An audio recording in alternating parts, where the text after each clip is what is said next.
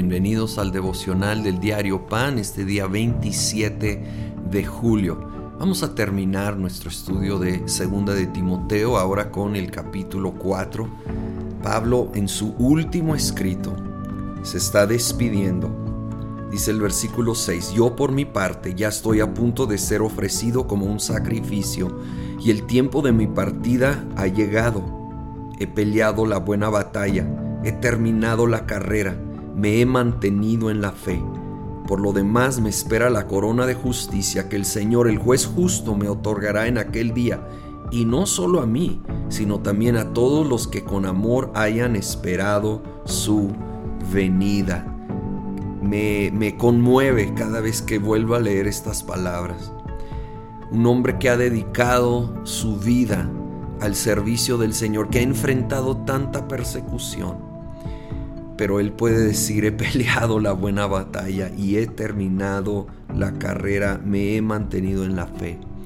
Que eso podamos decir nosotros, mantenernos en la fe, mantenernos en la carrera, en la pelea, aun cuando es en tiempos difíciles, en tiempos lentos, poner un pie frente al otro y seguir caminando, seguir orando, seguir sembrando, seguir haciendo el bien paso a paso, porque llegará el día que, como dice aquí, que todos los que de esa manera, manteniéndose en la fe, esperan la venida del Señor, manteniéndonos en nuestra fe en Él, confiando que Él es fiel a su palabra y que nos vamos a reunir con Él, habrá esta corona, esta corona de justicia, de recompensa, de galardón de parte de nuestro Señor y Salvador. Qué glorioso es recordar esta gran verdad. Pues ahí estaba Pablo en la prisión, recordando sus tiempos. Versículo 11 dice, solo Lucas está conmigo. Recoge a Marcos y tráelo contigo porque me es de ayuda en mi ministerio. Y no hay tiempo repasar todo, pero hubo un, una gran fricción y distanciamiento entre Pablo y, Juan Marcos, un joven inmaduro en su tiempo ahí en el libro de los Hechos, que los abandonó a Pablo y Bernabé en un viaje misionero, pero al pasar los años, Marcos sin duda creció, maduró, pero también Pablo reconoció que necesitaba darle otra oportunidad y pudo reconocer que aún él pudiera ser de ayuda en su ministerio Necesitamos ser personas que dan nuevas oportunidades, que perdonamos y olvidamos el pasado.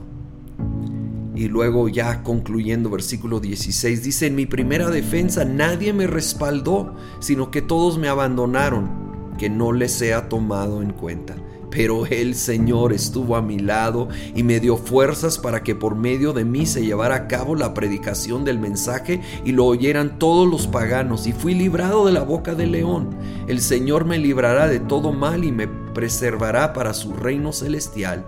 A Él sea la gloria por los siglos de los siglos. Amén. Hubo un tiempo que Pablo se quedó totalmente solo en lo natural, pero afirma, el Señor estuvo a mi lado. Él reconoce y tú debes reconocer hoy, aun si te encuentras físicamente solo y tal vez sientes que todos se han olvidado de ti, Dios no. Él está contigo.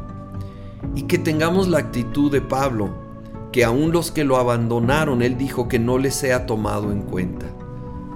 Perdona, Perdona, no permitas que la amargura te robe a ti y mucho menos que, sea una raíz de amargura que luego brota y, y afecta a otros. Reconoce que el Señor está contigo. Suelta y perdona.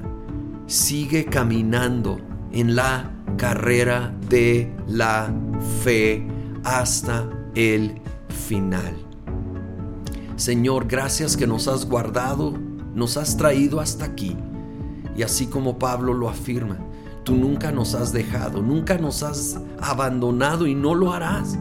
Estarás con nosotros hasta el final. Ayúdanos a recordar esto, a no tirar la toalla, a seguir peleando la buena batalla de la fe, a seguir caminando en la carrera de la fe hasta el final, sabiendo que nos espera esa corona que tú has preparado.